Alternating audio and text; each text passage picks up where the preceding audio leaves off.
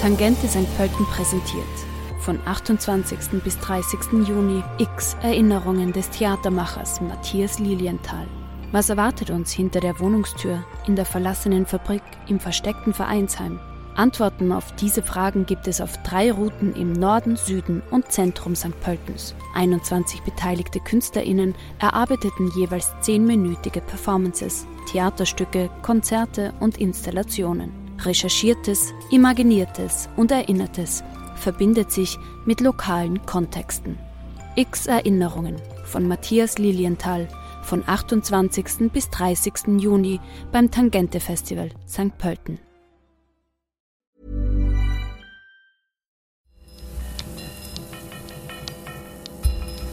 Falter Radio, der Podcast mit Raimund Löw. Sehr herzlich willkommen, meine Damen und Herren, im Falter.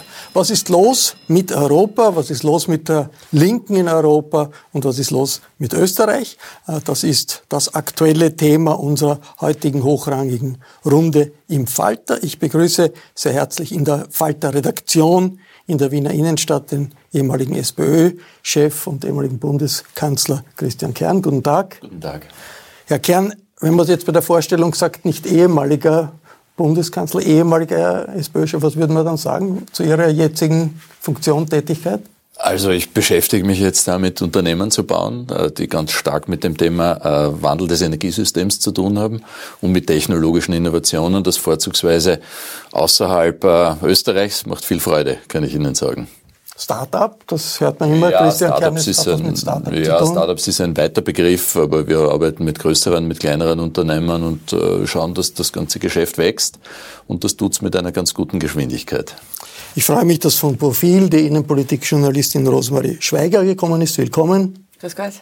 Und ebenfalls hier ist der Hausherr, Falter Chefredakteur und Herausgeber Armin Thurner. Hallo. Hallo. Armin Thurner hat erst vor wenigen Wochen zwei neue Bücher herausgegeben bei denen es nicht nur um Österreich geht oder auch um Österreich, vor allem um Amerika im, vor dem Umbruchjahr 68. Und im aktuellen Falter präsentiert Thurnherr zehn Ratschläge für die Linke in Europa und in Österreich. Ungebetene. Ungebetene, wir werden darüber sprechen. Und ich begrüße vom Standard Erik Frey. Hallo. Hallo. Erik Frey hat auch für die Financial Times geschrieben, er schreibt für den Economist. Wie kommt dort eigentlich Österreich vor? Hängt immer davon ab, wer in der Regierung ist. Wenn einmal wieder eine Rechtsregierung ist, dann interessiert man sich dafür. Das ist in dem Fall, Fall für Sebastian Kurz, früher für Haider, dazwischen gar nicht. Äh, was ist los in Europa? Das kann man, wenn man in Wien sitzt und in Wien, von Wien aus diskutiert, äh, nicht ohne die Frage diskutieren, was ist los in Österreich? Wir haben eine Regierung, da gibt es jede Woche neue Vorstöße, hm, zumeist gegen Ausländer, gegen Flüchtlinge, gegen Migranten. Und das stößt bei einem großen Teil der Bevölkerung auf Zustimmung. Äh, Christian Kern, was überrascht Sie an dieser Entwicklung? Wie relevant ist das für Europa? Naja, zum einen muss ich sagen, ich habe äh, das Privileg und den Luxus, dass ich meinen Zeitungskonsum, äh, österreichischen Zeitungskonsum doch sehr eingeschränkt habe. Und wenn du dann gelegentlich dann wieder ein Blatt in der Hand hast, stellst du fest, mit welcher Aufgeregtheit wir immer wieder Themen diskutieren. Das betrifft den Zustand der Linken. Ähm, das betrifft, äh, denke ich, allerdings mit mehr Berechtigung auch den Zustand des Landes und der Regierung. Ähm, ich erlebe oft, dass viele Leute sagen, ja, in welche Richtung geht das? Äh, wo wird das enden?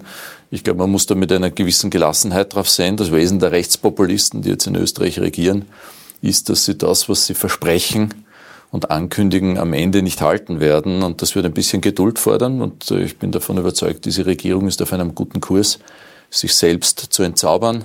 Wir haben gelernt, dass man nicht einmal in der Lage ist, 16 äh, Pferde korrekt einzustellen. Wir haben die Karfreitagsregelung erlebt. Äh, wir sehen dieses Desaster bei der Sozialversicherungsreform. Da ist wenig an Substanz da und das braucht Zeit, um zu wirken, bis es die Menschen, glaube ich, dann in breiter Mehrheit verstehen.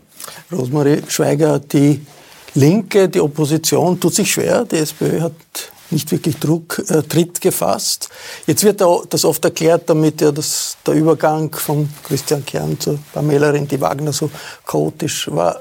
Ist das nicht ein bisschen Ausrede oder was ist aus Ihrer Sicht da dran? Naja, es, es, es war ein schwieriger Übergang und es gibt ein paar spezifisch österreichische Probleme natürlich der SPÖ. Aber die Linke, die Sozialdemokratie hat es ja in ganz Europa derzeit schwer. Also das ist dann nicht alles hausgemacht, würde ich sagen. Äh, Im Moment ist es tatsächlich so, dass man das Gefühl hat, die SPÖ weiß gar nicht, was sie den Leuten versprechen soll. Also wenn man sich die letzten Interviews mit der Pamela Rendi-Wagner durchgelesen hat oder wenn man sie gehört hat, fragt man sich, welches Angebot das sein soll, weil sie so vorsichtig agiert und offenbar so viel Angst hat, irgendjemandem äh, in die Quere zu kommen, dass sie am liebsten gar nichts mehr sagt. Also das ist möglicherweise ein gefährliches Zukunftskonzept. Armin Turner, warum tut sich die Opposition so schwer, wenn die Analyse ist, okay, da ist eine rechtspopulistische Regierung, die vielleicht sogar auf autoritärem Kurs ist, müsste man eigentlich denken, da ist möglich, äh, stark gegenzuhalten. Also ich glaube, man muss unterscheiden zwischen der allgemeinen Tendenz der, der Schwäche der, der, Linken in Europa, die gerade korrekt angesprochen wurde, und der österreichischen Situation, die nun mal spezifisch jetzt äh, auf diese Regierung bezogen werden muss, die natürlich sich relativ mit einem leicht tut, mit ihrer gut gesteuerten Propagandamaschine. Äh, nachdem die ÖVP vorher ja sozusagen ziemlich gut war im Destruieren und im Zwietracht sehen, äh, kann sie jetzt umso besser kommunizieren, dass es keine Zwietracht gibt, sondern nur Harmonie. Und das ist natürlich das, was, was sie schon erfolgreich macht. Und die Linke hat demgegenüber aber in Österreich wie auch woanders schon das Problem, dass sie ihre eigene Agenda nicht wirklich formulieren kann. Also es ist sehr schwierig, nur als Schutzmacht defensiv immer aufzutreten und die Rechte von Arbeitnehmerinnen und Arbeitnehmern zu verteidigen und mitten im Neoliberalismus zu leben, wo dieses Freiheitsversprechen, das der verbreitet, bei den Leuten so eingeht, dass sich jeder fühlt, als sei er ein kleiner Unternehmer und Kapitalist und würde mit jedem dieser Schutz äh, die ihm die Linke zu machen versucht, wird ihm seine eigene Freiheit beengt. Das ist ein Dilemma, darauf, darauf hat die Linke noch keine gute Antwort gefunden. Erik Frey, eine grundsätzliche Schwächeposition der Linken in der Zeit, in der wir jetzt sind, so sieht das äh, Armin Turner? Es gibt sicher grundsätzliche Probleme, die alle Sozialdemokraten in Europa haben. Äh, die großen Versprechungen der Sozialdemokratie wurden erfüllt. Die neuen Herausforderungen äh, tut sie sich manchmal schwer. Das Thema Migration spaltet fast jede sozialdemokratische Partei. In anderen Ländern ist es auch noch stärker der linke und der rechte Flügel. Äh, über die Wirtschaftspolitik ist man effizient und pragmatisch oder ist man auf Gerechtigkeit und Umverteilung aus. In Österreich ist das das geringste Problem.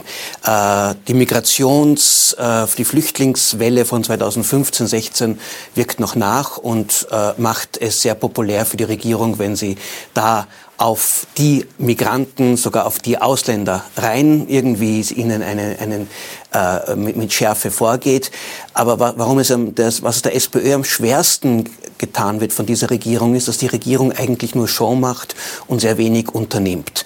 Äh, es wird eigentlich kaum Reformen wirklich in, in, in, in Angriff genommen, wo auch irgendetwas angegriffen wird, wo, wo es auch möglicherweise Menschen auf etwas verzichten müssen. Das ist eine unglaubliche Wohlfühlpolitik, äh, die so tut, als würde sie handeln.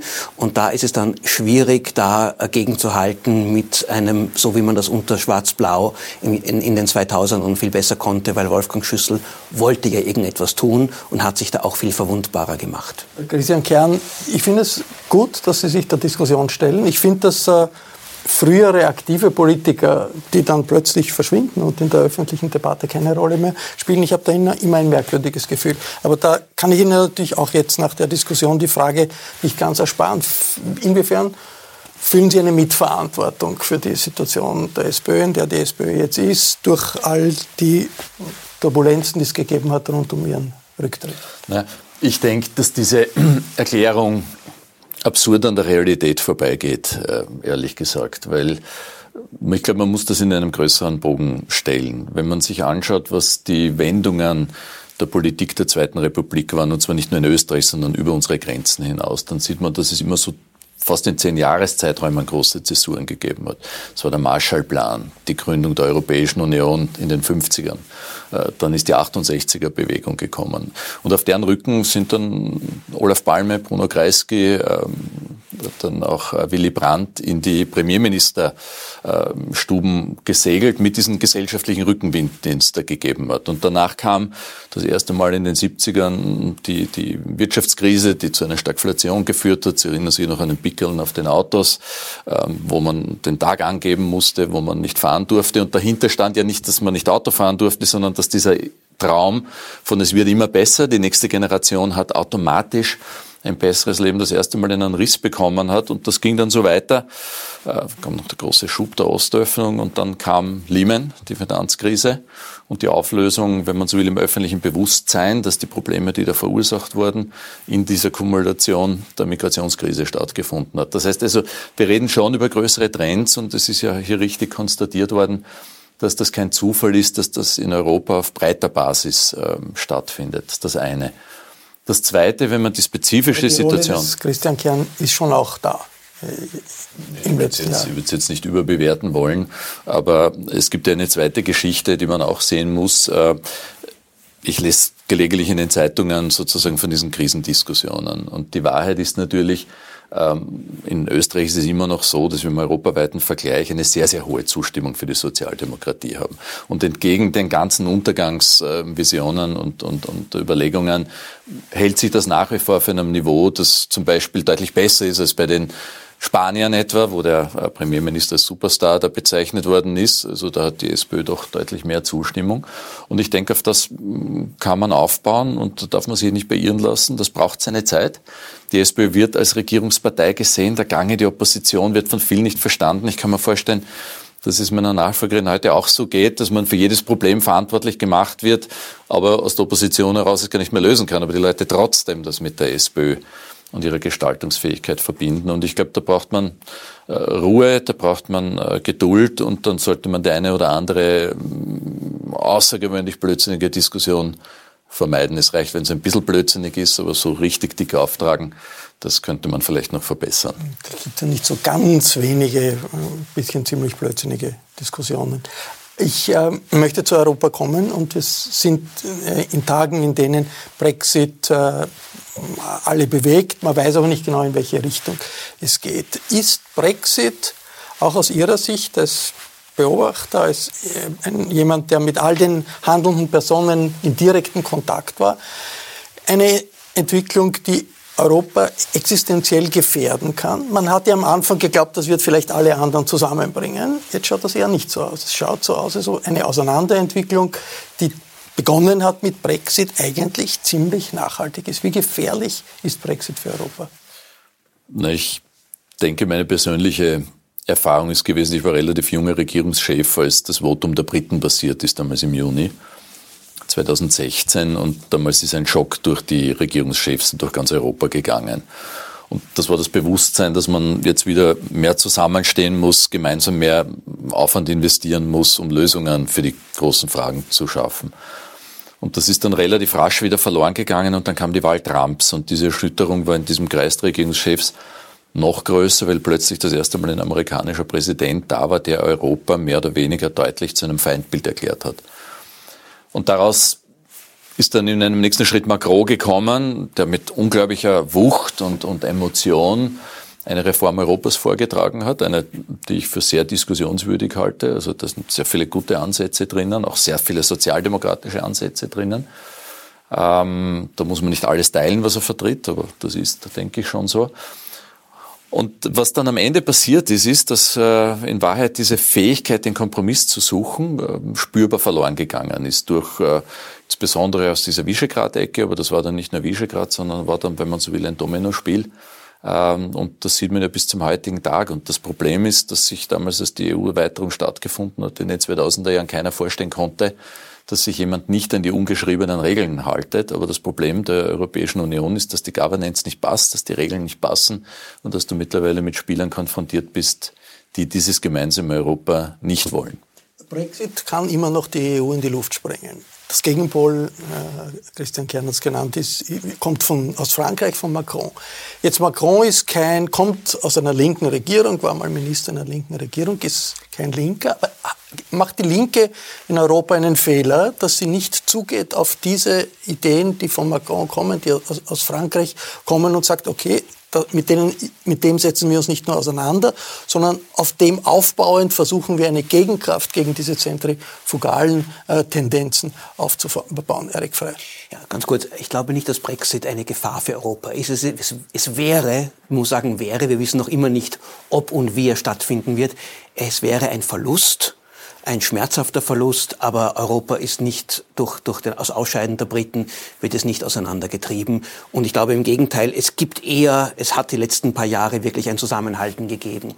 Äh, Macron, äh, glaube ich, wäre auch eine Chance für die Linken, weil er ja von der einer früheren Linken von einem von dritten Wege auch nicht so weit entfernt ist. Also wenn man sich Tony Blair anschaut, auch Gerhard Schröder, auch den, der alte Müntefering, der jetzt ein Buch herausgebracht hat, äh, da sind viele Ähnlichkeiten zu Macron, äh, die, die, die, die absolut, äh, wo, wo, wo, es, wo, es paar, wo es zumindest Überschneidungen gibt.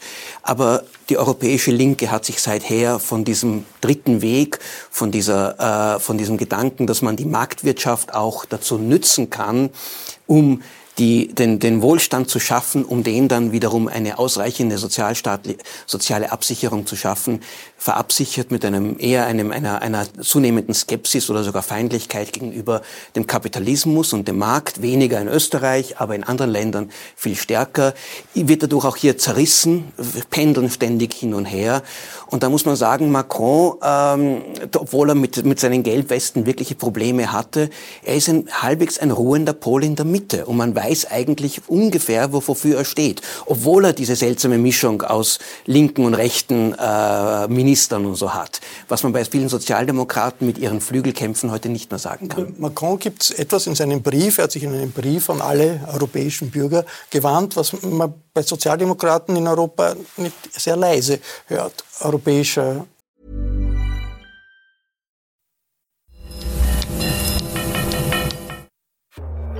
Tangente St. Pölten präsentiert von 28. bis 30. Juni X Erinnerungen des Theatermachers Matthias Lilienthal. Was erwartet uns hinter der Wohnungstür, in der verlassenen Fabrik, im versteckten Vereinsheim? Antworten auf diese Fragen gibt es auf drei Routen im Norden, Süden und Zentrum St. Pöltens. 21 beteiligte KünstlerInnen erarbeiteten jeweils zehnminütige Performances, Theaterstücke, Konzerte und Installationen. Recherchiertes, Imaginiertes und Erinnertes verbindet sich mit lokalen Kontexten. X Erinnerungen von Matthias Lilienthal von 28. bis 30. Juni beim Tangente Festival St. Pölten.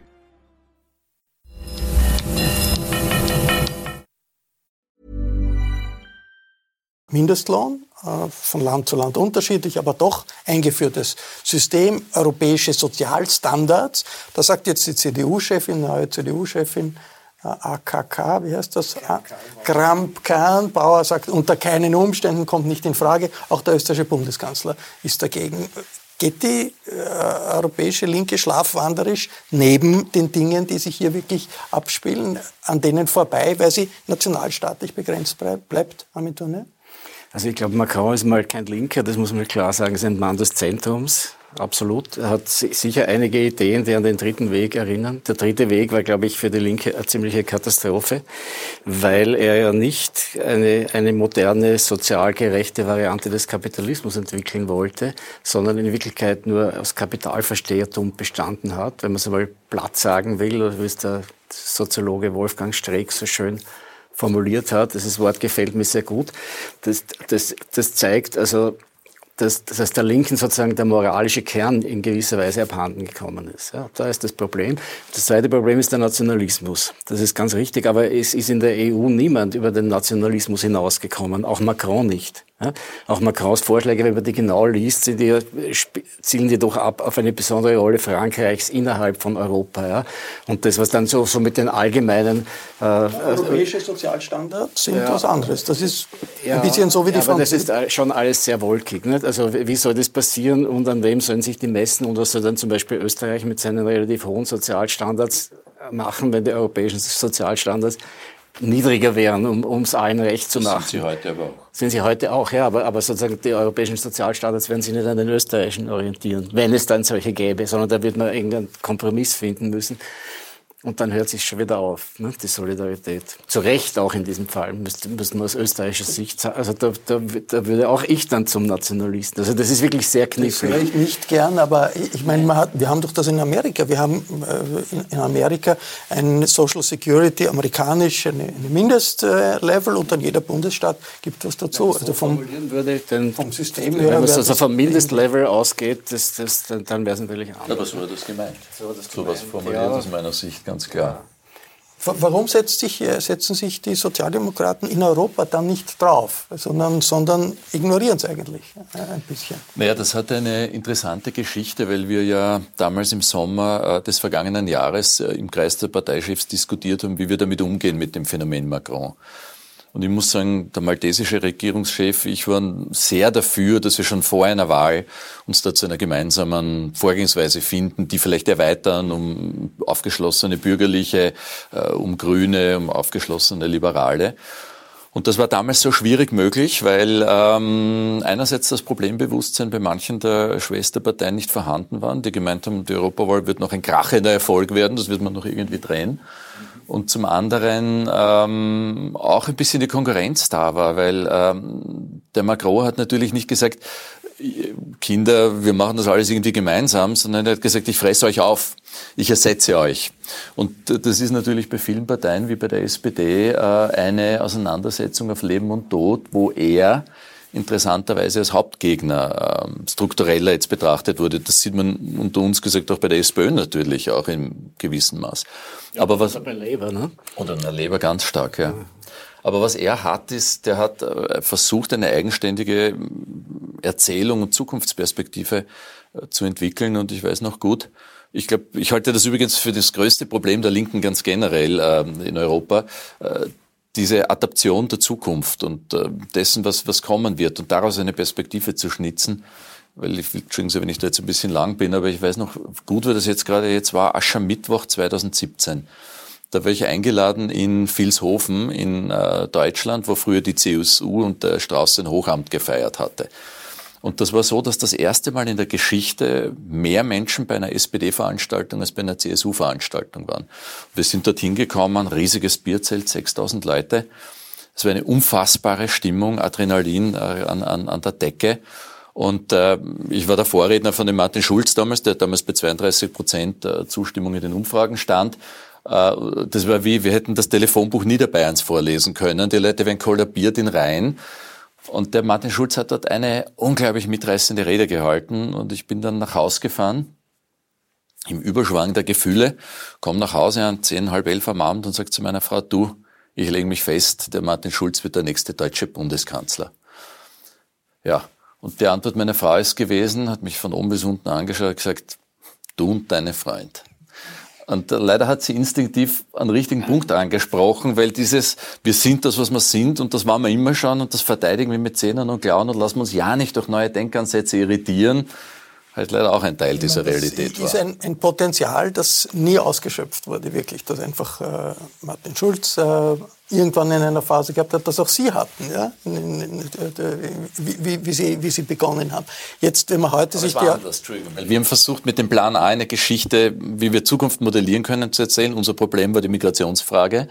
Bei ihm war es sozusagen das Rekurrieren und Festlegen auf traditionellen Rezepten und äh, den Rest irgendwie an sich vorbeigehen lassen. Aber wenn man heute sozusagen bei den Europawahlen eine äh, Europa, starke Europameinung, eine Europaposition sucht, gut, da fällt einem nicht die SPÖ ein, es fällt einem vielleicht sogar der, der Ottmar Karas ein oder es fallen einem die Neos ein, nicht? Also sagen, was ich, Vereinigte Staaten von Europa davor preschen, verspielt da die Linke, die SPÖ eine Chance, wo, wo hineinzustoßen? Ich glaube, es ist einfach schwierig, weil was soll, was soll äh, Schieder oder, oder was soll die SPÖ jetzt groß äh, thematisieren zu dieser Europawahl. Einerseits ist man natürlich sehr europafreundlich und Europa über allem und Friedensprojekt und so weiter.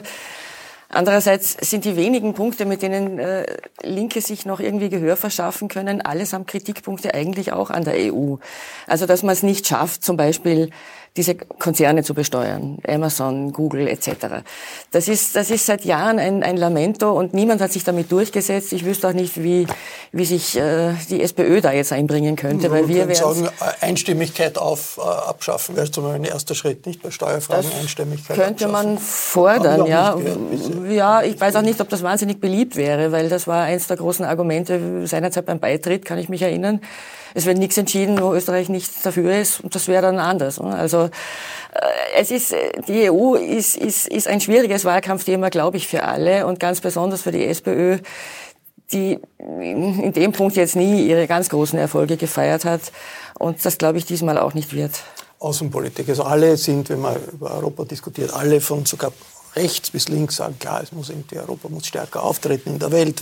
Die, die Riesen China, Amerika, Russland haben, äh, haben die Europäer getrennt keine Chance. Und es gibt alle möglichen äh, Ideen. Ich glaube, die CDU-Chefin hat sogar äh, auf Macron antwortet, gesagt, man sollte einen europäischen Flugzeugträger bauen, die europäische Armee ist in Diskussion äh, gestellt, worden. Äh, sind das alles Luftnummern oder steht da doch eine realistische Erkenntnis, man muss was Großes ändern, wenn man in der Welt des 21. Jahrhunderts eine Rolle spielen will? Nein, Erik Frei. Es sind, es sind realistische Erkenntnisse gefolgt von Luftnummern, weil eine gemeinsame europäische Außenpolitik im Sinne, dass die wirklich gemeinsam etwas beschließt und es dann durchführt, sei es schon gar nicht zu reden von militärisch, von, von einem echten Zusammenführung der Militärs, einer europäischen Armee, aber selbst nur eine wirklich geschlossene, schlagkräftige äh, Politik gegenüber Russland ist mit 27 Staaten, die die Außenpolitik noch immer als ihren souveränen äh, äh, Bereich verteidigen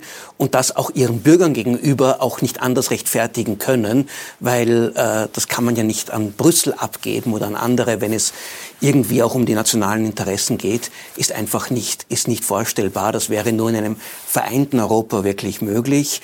Es bleibt eine Art von Konsenssuche, wo man halt Kompromisse sucht und dann halt Staaten dann wiederum ihren eigenen Weg gehen gegenüber Russland, Nord Stream 2, äh, äh, eine, eine schwache Umsetzung von Sanktionen, ein Opponieren dazu, wie es auch, wie es auch, wie es auch Österreich ganz gerne damit liebäugelt, äh, inklusive Knie, Kniefall vor den russischen Präsidenten, äh, einer also Unsicherheit. Andere Interessen, das muss man schon auch sagen. Jeder, also das hat ja Gründe. Unterschiedliche Interessen, aber die gibt es in anderen, anderen Bereichen auch und dort kann man das irgendwie abstimmen. In der Außenpolitik ist es schwerer, gegen Trump auch eine Hilflosigkeit. Also ich bin überrascht, wie gut es gegenüber den Briten jetzt funktioniert hat, die letzten drei Jahre da eine geschlossene Front zu bewahren. Das hängt doch damit zusammen, dass die sich so unerhört tollpatschig und, und, und unangenehm benehmen. Äh, wenn die geschickt gewesen wären, hätten sie sicher die Europäer auch hier auseinander dividieren können. Aber in der Außenpolitik ist, glaube ich, nicht die große europäische Idee, wird sich dort nicht verwirklichen lassen. Das ist schon die Frage, warum, warum die Linke nicht einen Weg findet, sich als Europapartei zu positionieren, sozusagen als, als, als geschlossene. Das war früher mal die ÖVP. Ne? Die, die hat ihre Glaubwürdigkeit ja weitgehend eingebüßt. Ne? Die ÖVP ist jetzt eine ganz normale nationalistische, rechtsnationalistische Partei mit eher einer unerfreulichen europäischen Rolle, die unser Freund Kurz da spielt, muss man sagen. Ne? Und, und da müsste man doch ein, ein zumindest einen einen Kern von Argumentation finden, dass man, dass man jüngeren Generationen gegenüber klar sagt, wir sind die, also die Linke ist sozusagen die Europapartei nicht. Und das Problem ist immer, Europa mit der EU gleichzusetzen und sich davon in irgendeiner glaubhaften Weise aber zu distanzieren oder eine andere EU als Ziel zu formulieren. Und das auch in einer internationalen Solidarität mit anderen linken Parteien. Das ist schwierig, wäre aber notwendig, weil, glaube ich, in, bei jüngeren glaube, bei Leuten unter 50 ist Europa ganz anders da. Also wenn Leute unter 50 wählen oder wenn Brexit, ne? wenn, wenn, wenn, die, wenn die Remainers alle wählen gegangen wären, hätte es kein Brexit geben. Ne? Das wenn kann man fast jeder Wahl sagen, oder? Wenn alle hingegangen wären, dann wäre es... Naja, aber da war es da war's, da war's, da war's schon besonders eklatant. Aber, und bei uns ist es sicher so, dass, dass, ich weiß nicht genau, wo das altersmäßig anzusetzen ist, aber bei den jüngeren Generationen gibt es so etwas wie ein selbstverständliches Europabewusstsein. Während es bei den Alten sein selbstverständlich altes, ängstliches, nationalistisches Bewusstsein gibt. Und da müsste, finde ich, eine linke Partei sich auf der jüngeren Seite versuchen zu positionieren. Die, die, sind die Sozialdemokraten, die Linken in Europa wie Schlafwandler? Die sind zurzeit das Objekt der Entwicklung. Und die Entwicklung ist Auseinanderentwicklung, stärkerer Nationalismus, auch stärkere autoritäre Tendenzen. Äh, und die Sozialdemokraten machen eigentlich Business as usual. Auch die SPÖ-Europakampagne ist Business as usual. Geht man schlafwandlerisch als europäische Linke in eine große, große Krise hinein? Na, ich denke, das muss man schon differenzieren, weil die europäische Linke hat zum Beispiel eine klare Meinung zur Digital- oder Finanztransaktionssteuer. Die Rechte lehnt es ab. Äh, es gibt eine klare Meinung zu Mindeststeuersätzen für Unternehmen, wird auch rechts abgelehnt, teilweise auch unter Sozialdemokraten und Liberalen. Ähm, es gibt den Vorschlag, ein gemeinsames Asylrecht äh, zu bauen, wird abgelehnt. Äh, AKK, Sie haben es zitiert. Man muss sich schon fragen, warum man die Linke dafür dann verantwortlich macht, weil das Dilemma der Europäischen Union ist, dass die, die dieses Zerstörungswerk betreiben, die keine Veränderung wollen, die zuschauen, wie das Ganze zunehmend äh, an, an, an Legitimation verliert, tun sich natürlich viel leichter als die, die eine positive Veränderung herbeiführen wollen. Weil von, das hat mit den Quoren, den Abstimmungen und so weiter zu tun. Und dann haben sie noch ein Dilemma natürlich, ähm, was ich erlebt habe auch ist, dass selbst innerhalb der sozialdemokratischen Parteien zum Beispiel bei der Finanztransaktionssteuer es einige gibt, in nordeuropäischen zum Beispiel, die das gar nicht wollen. Also wenn es irgendwo einen Mindestkonsens gibt, dann das und dann hast du welche, die wollen das nicht. Und dann hast du die Briten, dann, dann hast du die Griechen, die haben alle eine unterschiedliche Meinung dazu. Und es gibt, wenn man so will, nicht einen Block, den man das jetzt pauschal, glaube ich, um die Ohren hauen kann. Das ist natürlich in vielen Fragen, auch äh, in, in, der Außenpolitik, natürlich, es gibt viele unterschiedliche Interessen, aber die Frage ist, hat man einen Mechanismus, um dann doch zu einem gemeinsamen, äh, zu einem gemeinsamen Willen zu kommen? Und der Me Mechanismus sind halt qualifizierte Mehrheitsentscheidungen. Und ich habe jetzt weder von der SPÖ, auch nicht in ihrer Zeit oder in anderen gehört, dass man sagt, wir wollen weg von der Einstimmigkeit bei Steuerfragen, weg von der Einstimmigkeit in Außenpolitik. Ich habe das schon getan. Ich habe ich hab die Entmachtung des Rats gefordert, weil das Problem ist ja nicht die EU, sondern sind ja die nationalen Regierungen, die die EU in ihrem Fortkommen behindern. Wenn man die Dinge europäisch denkt, viel radikaler, ist ja das im Wahrheit die einzige Chance voranzukommen. Insofern teile ich das, was Sie sagen. Da würde ich mir auch eine wesentlich entschlossenere Vorgehensweise wünschen. Das Problem ist nur, dass natürlich die sozialdemokratischen Parteien und in Österreich besonders, und das ist ja das Dilemma, gespalten sind, was ihre Anhängerschaft betrifft. Weil du hast äh, wahrscheinlich die eine Hälfte, die das wünscht, was Sie gerade gesagt haben, mehr ernsthafte ähm, europäische Souveränität zu Lasten der nationalen Souveränität. Und da gibt es andere, die der Meinung sind, die EU soll sich raushalten. Und in dem Dilemma führt die SPÖ ähm, ihren Wahlkampf. Und dann kommt halt das, was auch mein Fehler mitunter gewesen ist, ähm, sozusagen nicht das Risiko zu nehmen, zu sagen, okay, ich habe eine Minderheitsposition, aber die ist die in der Sache gerechtfertigte. Wie leicht, leicht ist die Linke auch durch Nationalismus, Linksnationalismus zu verführen? Ich denke doch deutlich, deutlich schwieriger ist das, was sich recht sammelt. Also da glaube ich, sind wir schon, da haben wir unsere historischen Lektionen gelernt, dass der Nationalismus am Ende, um Mitterrand zu zitieren, Krieg ist. Das war eine Runde über die Linke in Europa und in Österreich. Ich bedanke mich sehr herzlich bei Christian Kern, bei Rosmarie Schweiger, bei Armin Thurnherr und bei Erik Frey. Die großen Debatten über die Zukunft Europas die finden im Falter Podcast statt jede Woche, aber natürlich auch im Falter selbst. Wenn Sie noch kein Abonnement des Falter haben, dann können Sie ein Abo auch im Internet bestellen. Die Internetadresse lautet abofalter.at. Die Falter Podcasts können Sie sich ebenfalls aus dem Internet holen. Das kostet gar nichts und läuft über die Internetadresse www.falter.at-radio. Ich verabschiede mich bis zur nächsten Folge.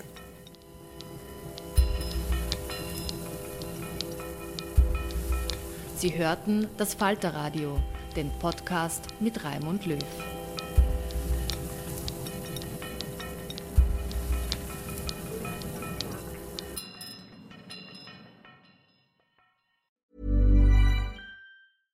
Imagine the softest sheets you've ever felt. Now imagine them getting even softer over time. That's what you'll feel with Bowl and Branch's organic cotton sheets. In a recent customer survey, 96% replied that Bowl and Branch sheets get softer with every wash. Start getting your best night's sleep in these sheets that get softer and softer for years to come. Try their sheets with a 30-night guarantee. Plus, get 15% off your first order at bowlandbranch.com. Code BUTTERY. Exclusions apply. See site for details. ACAST powers the world's best podcasts. Here's a show that we recommend. Are you a reality TV junkie? Do you ever think, dang, I wish I had someone to talk to about all the trash TV that I watch? Well, look no further, garbage lover, because Reality Gaze is a podcast for you. Hello, I'm Maddie. And I'm Poodle, and we're the Reality Gaze. We talk about all your favorite unscripted shows like The Golden Bachelor, Love is Blind, and TLC's big, messy behemoth 90 Day Fiancé. And if you're driving to work, folding laundry, or just pretending to listen to your husband talk about sports, just put on the pod, and you've instantly got two gay besties spilling all the tea and reading these people for filth. So come at us, y'all. Find Reality Gaze wherever you listen to podcasts.